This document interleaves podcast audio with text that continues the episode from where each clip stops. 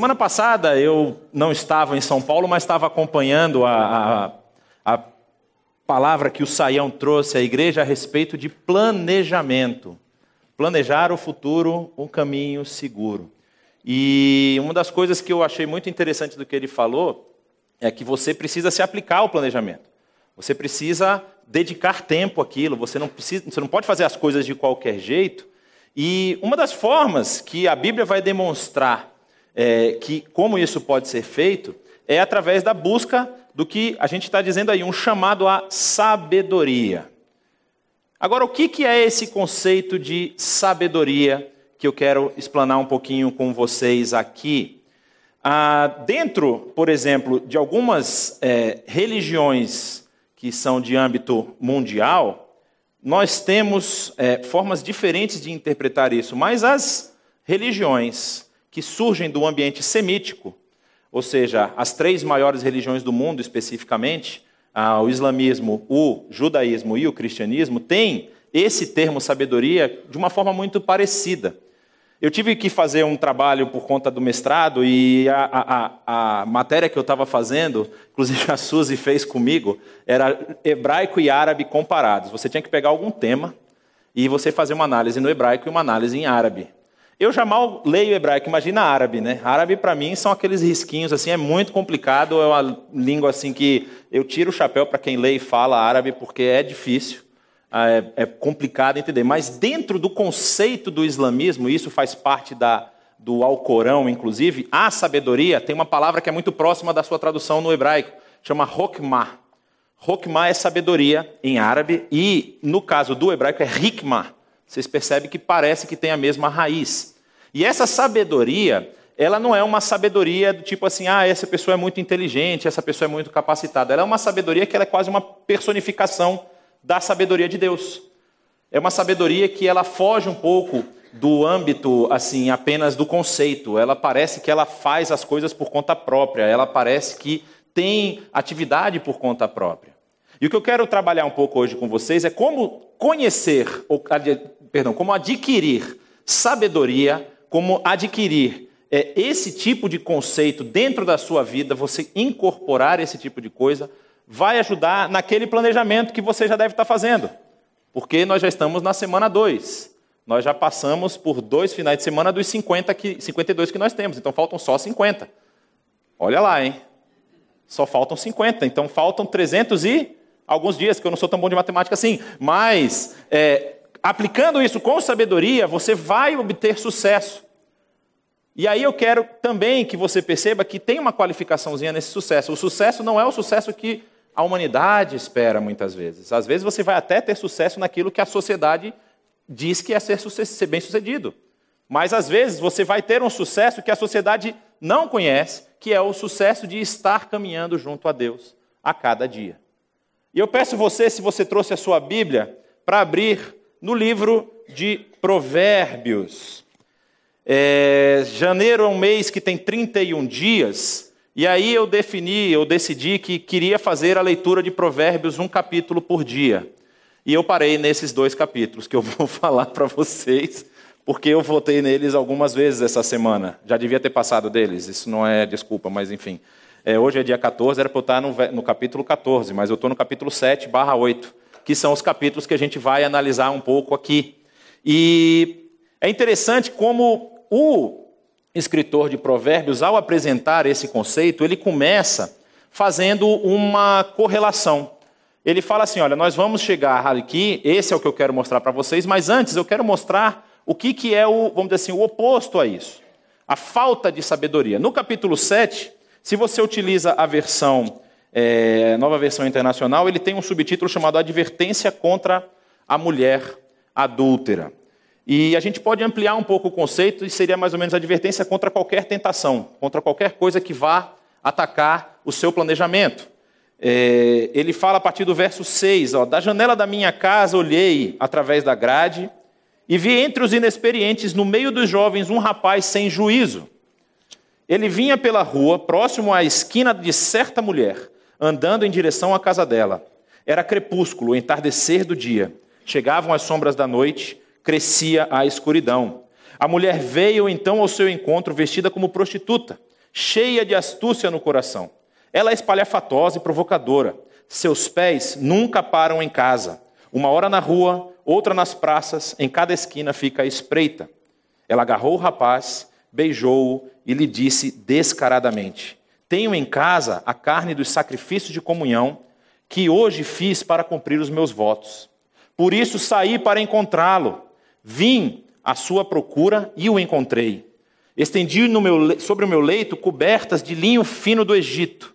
Perfumei a minha cama com mirra, aloés e canela. Parece que está fazendo chá, né? Mas então. É, Venha, vamos embriagar-nos de carícias até o amanhecer. Gozemos das delícias do amor, pois o meu marido não está em casa. Partiu para uma longa viagem. Levou uma bolsa cheia de prata e não voltará antes da lua cheia. Com a sedução das palavras o persuadiu e o atraiu com doçura dos lábios. Imediatamente ele a seguiu como um boi levado ao matadouro, como um cervo que vai cair no laço até que uma flecha lhe atravesse o fígado, ou como o pássaro que salta para dentro do alçapão, sem saber que isso lhe custará a vida. Então, meu filho, ouça-me, dê atenção às minhas palavras, não deixe que o seu coração se volte para os caminhos dela, nem se perca em tais veredas. Muitas foram as suas vítimas, os que matou são, de, são uma grande multidão. A casa dela é um caminho que desce para a sepultura e para as moradas da morte. Aqui ele está falando de uma questão muito clara, ele está falando sobre uma possibilidade de adultério. Mas se você for pensar, tudo que você faz, todo o seu planejamento, tudo aquilo que você almeja executar durante um período, seja aqui nos próximos 50 finais de semana, seja durante um período maior, nos seus próximos cinco anos, vai estar sujeito a sofrer ataques como esse.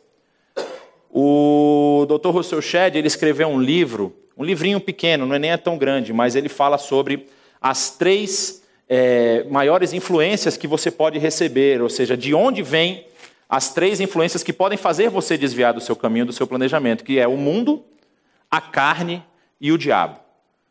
Talvez nós tenhamos esse livro aí na nossa livraria, mas é um livrinho muito curto, dá para você ler rapidamente, e ele vai explicar mais ou menos como essas influências atacam o seu planejamento, como eles atacam a sua ação, como eles atacam a sua vida.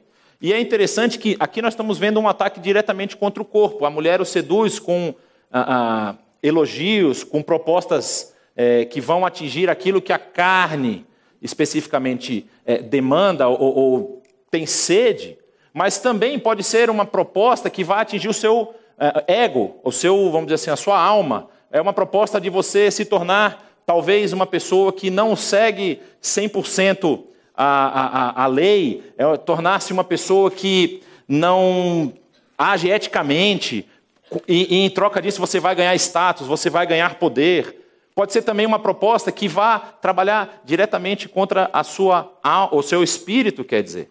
O diabo, ele pode te oferecer alguma coisa que você, tipo, desvia o seu foco daquilo que é o correto, daquilo que a palavra de Deus apresenta.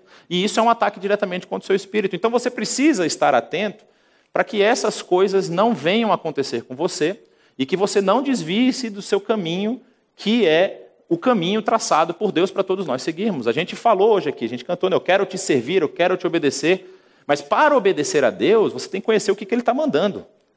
E isso é muito importante. Por isso que no capítulo 8, e a gente vai acompanhar aqui, se você não trouxe a sua Bíblia agora você pode acompanhar, o escritor começa falando, olha que interessante, como eu tinha dito antes, a visão que eles têm de sabedoria é como se ela fosse uma pessoa. É como se ela agisse e tivesse vontade própria. E ela começa, ele começa dizendo o seguinte: olha, a sabedoria está clamando, o discernimento ergue a sua voz.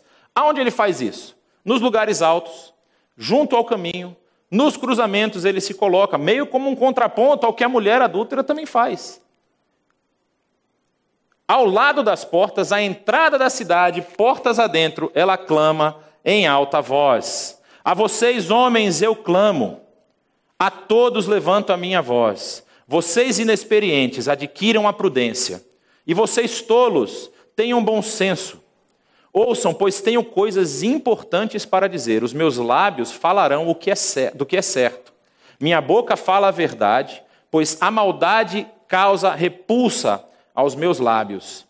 Todas as minhas palavras são justas, nenhuma delas é distorcida ou perversa. Para os que têm discernimento, são todas claras e retas para os que têm conhecimento.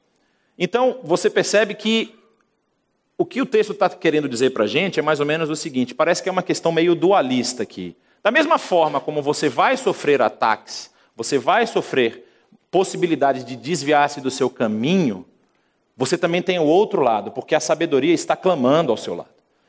E você tem uma decisão a tomar. Você vai tomar a decisão de seguir o que a sabedoria está lhe indicando ou de seguir o que os seus, seu coração, a sua mente, a, a, a, o seu desejo está indicando. Quando nós vemos lá a questão daquele rapaz que ele não tem conhecimento, o desejo o venceu. Ele se entrega e vai com a mulher. O desejo pode tentar te fazer ver as coisas meio enuviadas, assim. Elas podem pode não te dar uma visão clara. E a sabedoria que vai estar ao seu lado vai ser a sua, seu caminho de saída. Porque olha só o que, que o texto continua dizendo: prefiram a minha instrução à prata e o conhecimento ao ouro puro, pois a sabedoria é mais preciosa do que rubis. Nada do que vocês possam desejar compara-se a ela. Eu, a sabedoria, sabedoria, moro com a prudência e tenho o conhecimento que vem do bom senso. Então, ser prudente e ter bom senso já são marcas de pessoas que têm sabedoria, de pessoas que buscam essa sabedoria, de pessoas que agem em função dessa sabedoria. Temer o Senhor é odiar o mal. Eu tenho certeza que isso já aconteceu com todo mundo que está aqui. Algum momento na sua vida você não odiou tanto o mal assim. Aconteceu alguma coisa em que você deixou o mal, talvez não executar, não extravasar, mas formar um ninhozinho dentro de você. Aquela pessoa maravilhosa que entra de salto alto de 10 da noite no apartamento de cima, sabe? Aquele que tem cachorro, eu tenho cachorro e o apartamento de cima também tem cachorro, de repente ouço os patos do cachorro correndo por tudo quanto é lado. E aí, assim, eu não tenho problema com isso, mas vai que você tem, né? Vai que você não gosta. Alguma coisa já aconteceu.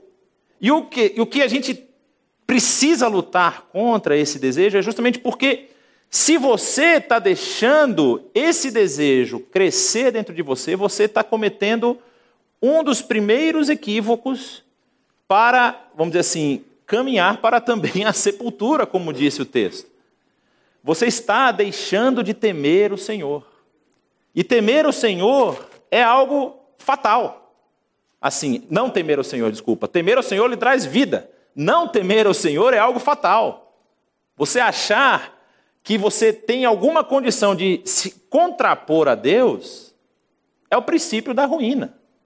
É o princípio do fim de qualquer planejamento. Achar que você é capaz de tomar as decisões por conta própria e que Deus não precisa fazer parte dessas decisões, é jogar todo o planejamento por água abaixo. Por quê? O que, que acontece? Como eu falei, o sucesso que a Bíblia apresenta é um pouco diferente do sucesso que a sociedade apresenta. Não em todos os casos. Eu vou contar um caso daqui a pouco que vocês vão perceber dentro do próprio texto bíblico que uma pessoa foi muito bem sucedida justamente porque buscou sabedoria. Mas pode acontecer de que, ao buscar essa sabedoria, você precise abrir mão do que a, igre... a, a, a sociedade está apontando como sucesso. Porque você precisa se adequar ao que a sociedade está entregando e você não pode fazer isso, porque quando você faz isso, você está dando lugar ao mal. E o mal é completamente oposto ao temor ao Senhor. E ele continua: Eu odeio o orgulho e a arrogância, o mau comportamento e o falar perverso. Tiago fala muito sobre a questão da língua, como a nossa língua tem uma capacidade, ele, ele compara ao leme de um navio. Você tem um grande navio e um pedacinho de madeira que faz o navio virar para a direita e para a esquerda. Ele fala assim é a língua. Se nós não controlarmos o que nós falamos, se nós deixarmos de extravasar esse mal que faz ninho dentro da gente, nós estamos indo de encontro a esse temor ao Senhor. O meu conselho é sensato, a mim pertencem o entendimento e o poder. Por meu intermédio, os reis governam e as autoridades exercem justiça. Nós bem sabemos o que é um governo que não busca sabedoria, qual o impacto que ele pode ter numa sociedade. Eu não sei nem quando começou a crise que nós estamos vivendo no Brasil. Eu não sei quando ela vai terminar também. Mas a gente, se fosse pedir para apontar culpados, eu creio que todo mundo aqui tinha um candidato para apontar o culpado. Eu digo que o principal culpado é esse: é a falta de buscar sabedoria. Muito obrigado. É a falta de buscar esse tipo de conhecimento. O conhecimento que transforma você de dentro para fora. O conhecimento que não é simplesmente de aparência, de você mostrar que sabe, mas é você ser transformado para que o temor do Senhor haja em todas as ações que você for tomar. Pessoas que não têm esse conhecimento agem por conta própria. Acham que são intocáveis. Acham que nunca vão ser pegos. E nós temos algumas, alguns exemplos de pessoas que hoje estão encarceradas que com certeza tinham esse tipo de comportamento. Achavam que nunca iam ser pegos, achavam que o que eles estavam fazendo estava coberto. A justiça chegou para eles. Assim como a própria palavra de Deus diz, a justiça tarda, mas ela não deixa de chegar. Porque quem estabelece essa justiça não é o desejo do ser humano, não é a vontade do ser humano, mas é o próprio Deus. E se essa justiça não alcança a pessoa ainda nessa vida, na próxima vai. Isso vocês podem ter certeza. Ele continua dizendo: também por meu intermédio governam os nobres e todos os juízes da terra. Amo os que me amam, e quem me procura me encontra.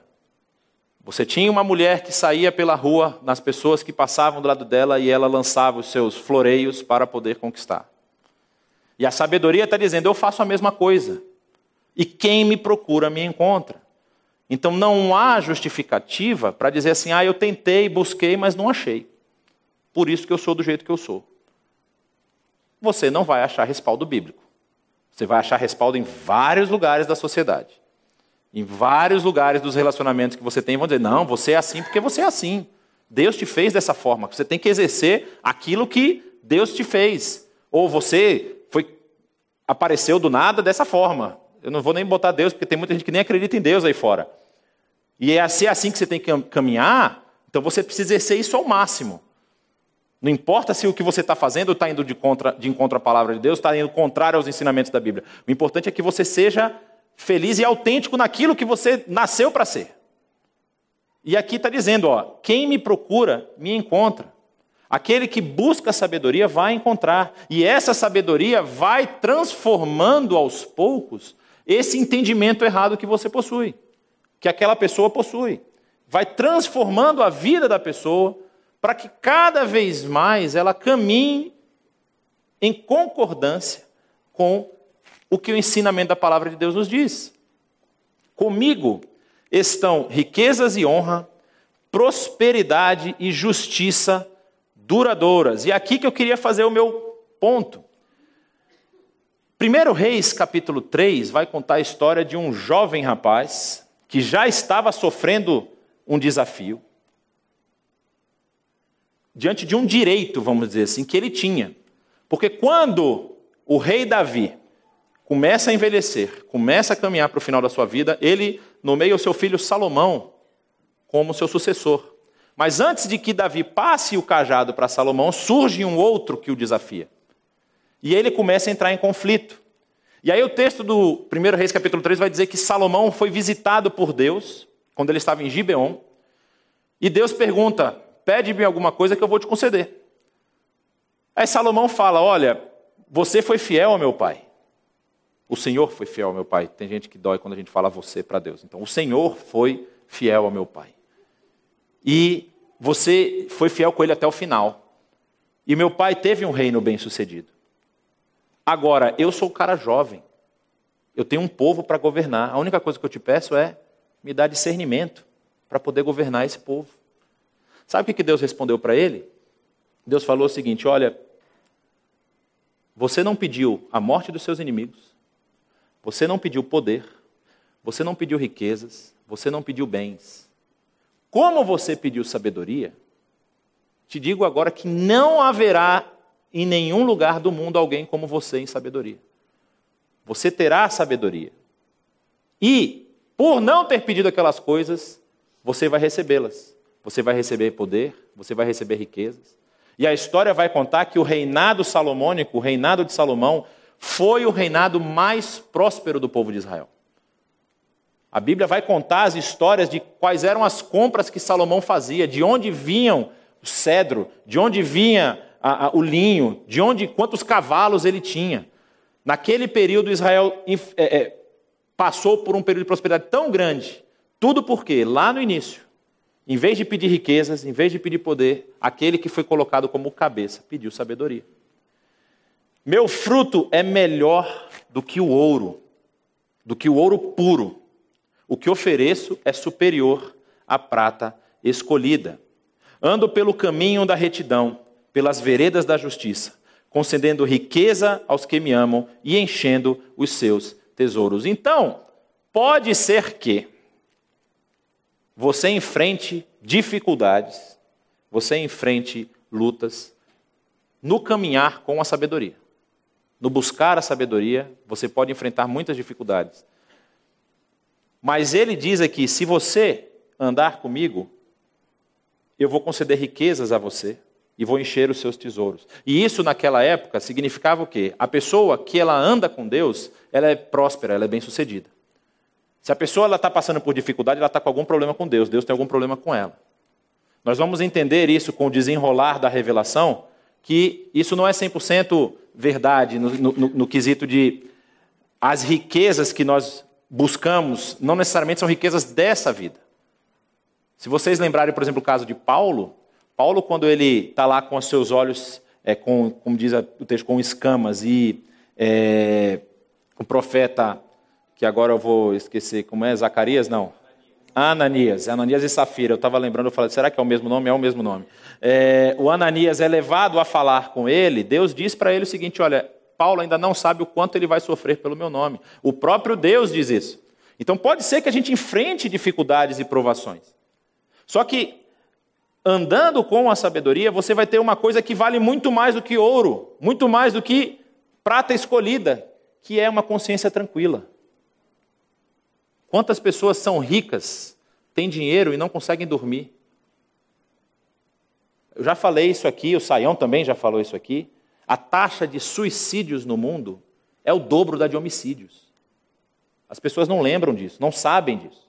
A gente fica preocupado com as pessoas se matando, matando umas às outras, mas a verdade, o problema está que as pessoas estão se matando, porque elas não conseguem tranquilidade, elas não conseguem paz na consciência, paz de espírito. E muito disso é resultado justamente de você buscar as coisas erradas de você estar buscando a aprovação da sociedade, de você estar buscando status, estar buscando poder. Quando essas coisas vêm a reboque de quem busca sabedoria. E uma das principais coisas de quem busca sabedoria é entender que todas essas coisas são acessórias. Elas não são o destino final da vida, elas não são o alvo final da vida. O alvo final da vida é caminhar com Deus, é estar em paz com Deus, é ter Deus como seu aliado que ainda que você passe dificuldade, você vai descansar. Só para vocês terem uma ideia, o maior índice de suicídios ocorre nos países de primeiro mundo. Não ocorre na África, onde nós temos pobreza, e pobreza extrema. Não ocorre no Nordeste, aqui do nosso querido Brasil. Ocorre na Noruega, ocorre no Japão, na Suécia, países que têm um IDH altíssimo e as pessoas se matam porque não conseguem encontrar sentido à vida. E ele continua dizendo: O Senhor me criou. E aqui o me criou está em destaque porque há uma possível tradução de que não é que o Senhor me criou, mas que o Senhor já estava comigo, ou que o Senhor já me possuía.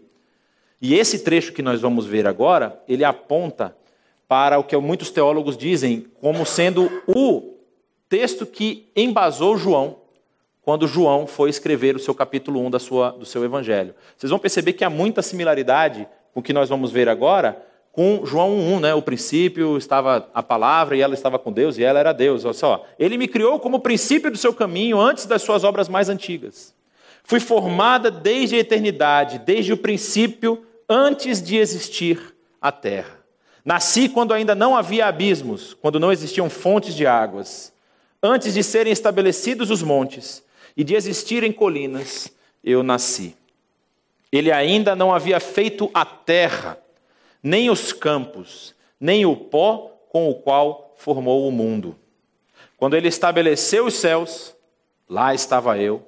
Quando traçou o horizonte sobre a superfície do abismo, quando colocou as nuvens em cima e estabeleceu as fontes do abismo, quando determinou as fronteiras do mar para que as águas não violassem a sua ordem, quando marcou os limites dos alicerces da terra, eu estava ao seu lado e era o seu arquiteto. Não é interessante? Parece como que se Jesus fosse a personificação dessa sabedoria. Parece que Jesus ele entra na história para mostrar tudo isso aqui. Jesus estava com Deus e era Deus e nada do que foi feito se fez se não fosse por ele. Dia a dia era, eu era o seu prazer e me alegrava continuamente na sua presença. Eu me alegrava com o mundo que ele criou e a humanidade me dava alegria. Se você pensar, se foi realmente isso que aconteceu, se João, ao escrever o seu evangelho, ele, entendendo esse conceito, colocou esse conceito da forma como ele escreveu para apontar que Jesus Cristo, ele representa toda essa sabedoria de Deus, é interessante que, fazendo a ligação, buscar sabedoria significa buscar o próprio Cristo, buscar caminhar com Ele, buscar estar ao lado dele. E essa sabedoria transforma você de dentro para fora ao ponto de que você agora não mais vive para si mesmo, mas vive para aquele por quem Deus enviou. E é interessante porque no Antigo Testamento você não vê aqui, esse não é um texto que fala sobre o Messias. Esse não é um texto que está preocupado em apontar um caminho de salvação ao povo de Israel. Ele está apontando isso para todas as pessoas, para todos os leitores. Ele não fala hora nenhuma aqui que o povo de Israel é quem recebe essa orientação. Essa orientação está à disposição do mundo. A sabedoria ela clama para todas as pessoas. E o conhecimento de Cristo Jesus, quando esse conhecimento for espalhado por todo o mundo, as pessoas vão ter que tomar essa decisão, que a sabedoria está apontando aqui. Ó. Eu odeio o mal, eu odeio as pessoas que falam é, é, é, coisas mentirosas. Eu odeio toda sorte de maquinações para prejudicar os outros. E eu entrego, eu, eu, eu tenho comigo a capacidade de trazer riquezas, de encher os seus tesouros, mas muito mais do que isso, eu tenho a capacidade de te aproximar daquele que pode te salvar. Jesus Cristo é justamente essa ponte que nós temos entre o caminhar com as nossas próprias pernas ou entregarmos a nossa vida para caminharmos junto com Deus. A sabedoria, do jeito que ela está sendo apontada aqui, ela nada mais é do que uma, vamos dizer assim, um conceito. Um conceito que por trás dele está a salvação da própria vida. Porque nós vamos ver aqui no final o que, que diz: Ouçam agora, meus filhos, como são felizes. Felizes é o verbo é, é, é, o verbo ashrei, verbo, não, desculpa, o substantivo ashrei, que está lá em Salmo 1. Vocês lembram o que, que diz o Salmo 1?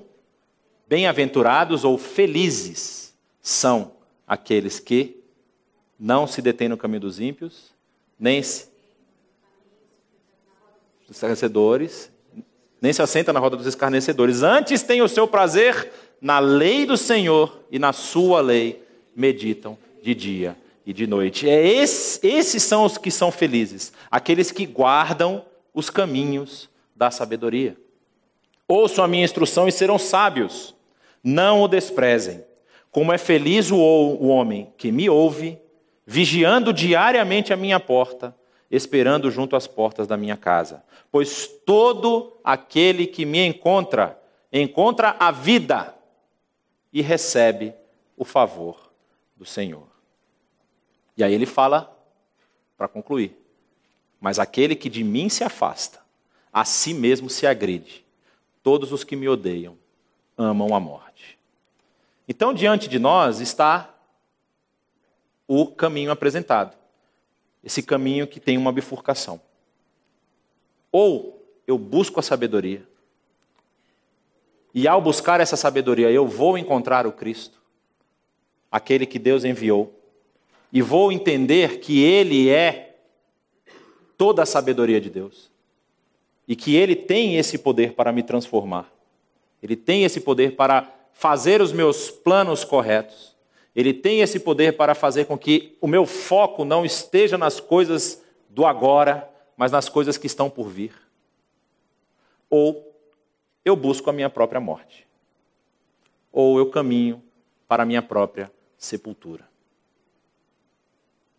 Por isso, eu quero encerrar dando algumas informações importantes. Provérbios 3, 7 vai dizer: Não seja sábio aos seus próprios olhos, tema ao Senhor e evite o mal. Por que de novo temer ao Senhor? Porque, como diz lá no 9, 10, o temor do Senhor é o princípio de toda a sabedoria. E o conhecimento do santo é entendimento. Então, se você quer adquirir conhecimento, se você quer adquirir sabedoria, você precisa começar a temer ao Senhor. Ah, mas eu sei que Deus é um cara assim, muito, muito forte e tudo, mas Ele também diz que me ama e Ele vai me aceitar do jeito que eu sou. Deus nos criou para sermos, para andarmos com Ele. Isso está lá no Gênesis. Lá vai mostrar que Deus caminhava pelo jardim no final do dia. Deus nos criou para isso. E eu andar por conta própria me impede de caminhar com Deus. Eu querer fazer as coisas de acordo com a minha cabeça significa que eu estou desconsiderando Deus. Que eu acho que Deus, ele é legal, ele é gente boa, mas ele também assim, ele perdoa tudo, está tudo de boa, está tudo beleza. Não é bem assim. Ele deixou para a gente um manual gigantesco. Tem muita coisa aqui e a gente precisa conhecer isso aqui para poder caminhar com Ele. Qualquer planejamento que não partiu desse conhecimento está fadado ao fracasso. Todo planejamento que sai das, da própria palavra de Deus, por mais que a sociedade diga, mas isso não é um planejamento que eu quero seguir, não tem problema, porque ele vai ser bem sucedido. E ele vai ser bem sucedido porque mais importa agradar a Deus do que aos homens. E para terminar, você pode estar perguntando: ah, mas como é que eu adquiro essa sabedoria? O que, que eu tenho que fazer? Se algum de vocês tem falta de sabedoria, peça a Deus, que a todos dá livremente, de boa vontade, e lhe será concedida.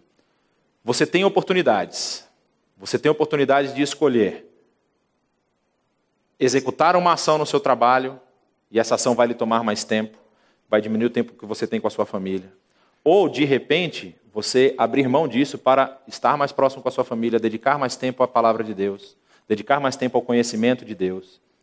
São opções que a gente tem todo dia. Você tem a oportunidade de, diante de uma situação correta e, e incorreta, escolher o caminho correto. A própria palavra de Deus vai dizer que não há nenhuma tentação em cima de nós que nós não possamos suportar. Deus não permite que isso aconteça, porque há sempre uma válvula de escape. Vocês querem ver? Quando Caim e Abel apresentam seus sacrifícios, o sacrifício de Caim não é aceito. O sacrifício de Abel é aceito. Caim fica furioso, fica bravo. E Deus vai falar com ele. O que, que Deus fala com ele lá? Deus vira para ele e fala o seguinte: Ô Caim, por que, que você está bravo? Se você fizer o seu melhor, eu não vou aceitar. Mas lembre de uma coisa: o pecado está na porta. Compete a você dominar sobre ele, e não ele sobre você. E nós sabemos como a história terminou. Caim deixou o pecado extravasar e foi o primeiro homicídio, que começou num culto, como o Saião já gosta de dizer. Né? É... Essa é a questão. Nós precisamos optar por buscar a sabedoria, buscar o discernimento, buscar o conhecimento de Deus, para que na transformação que esse conhecimento vai causar em nós, nós possamos cada vez mais andar com Deus, caminhar com Deus, estarmos próximos dele. Aí aquele planejamento que nós precisamos fazer, como nós ouvimos na semana passada, vai fazer todo sentido. Porque ainda que o planejamento que a gente trace, as ideias, eles precisem de ajustes, eles vão receber os ajustes baseados no conhecimento de Deus e não naquilo que eu acho que tem que acontecer. E que Deus nos abençoe, que você aplique esse ano, você se aplique a estar mais próximo dele, se aplique a buscar mais a sua palavra, a buscar ter comunhão com Deus, a buscar influenciar aqueles que estão ao seu redor e ser influenciados por ele, de uma forma a ter a palavra de Deus como seu esteio, de ter o ensinamento de Deus como aquilo que você deve ter ao seu lado. Se vocês perceberam, no finalzinho aqui ele diz, ó, como é feliz o homem que me ouve, vigiando diariamente a minha porta, esperando junto às portas da minha casa. Que você esteja cada dia buscando a Deus. Que você coloque isso como prioridade do seu dia. Hoje eu quero estar mais próximo de Deus do que eu estive ontem. E quando as dificuldades vierem, quando você for abalado lá no seu interior, quando alguma coisa aparecer para você que você está quase para explodir, peça sabedoria a Deus. Peça misericórdia a Deus. Peça que, pela misericórdia dele, ele te entregue sabedoria. E você vai conseguir enfrentar as dificuldades. Você vai conseguir sair da situação onde você está.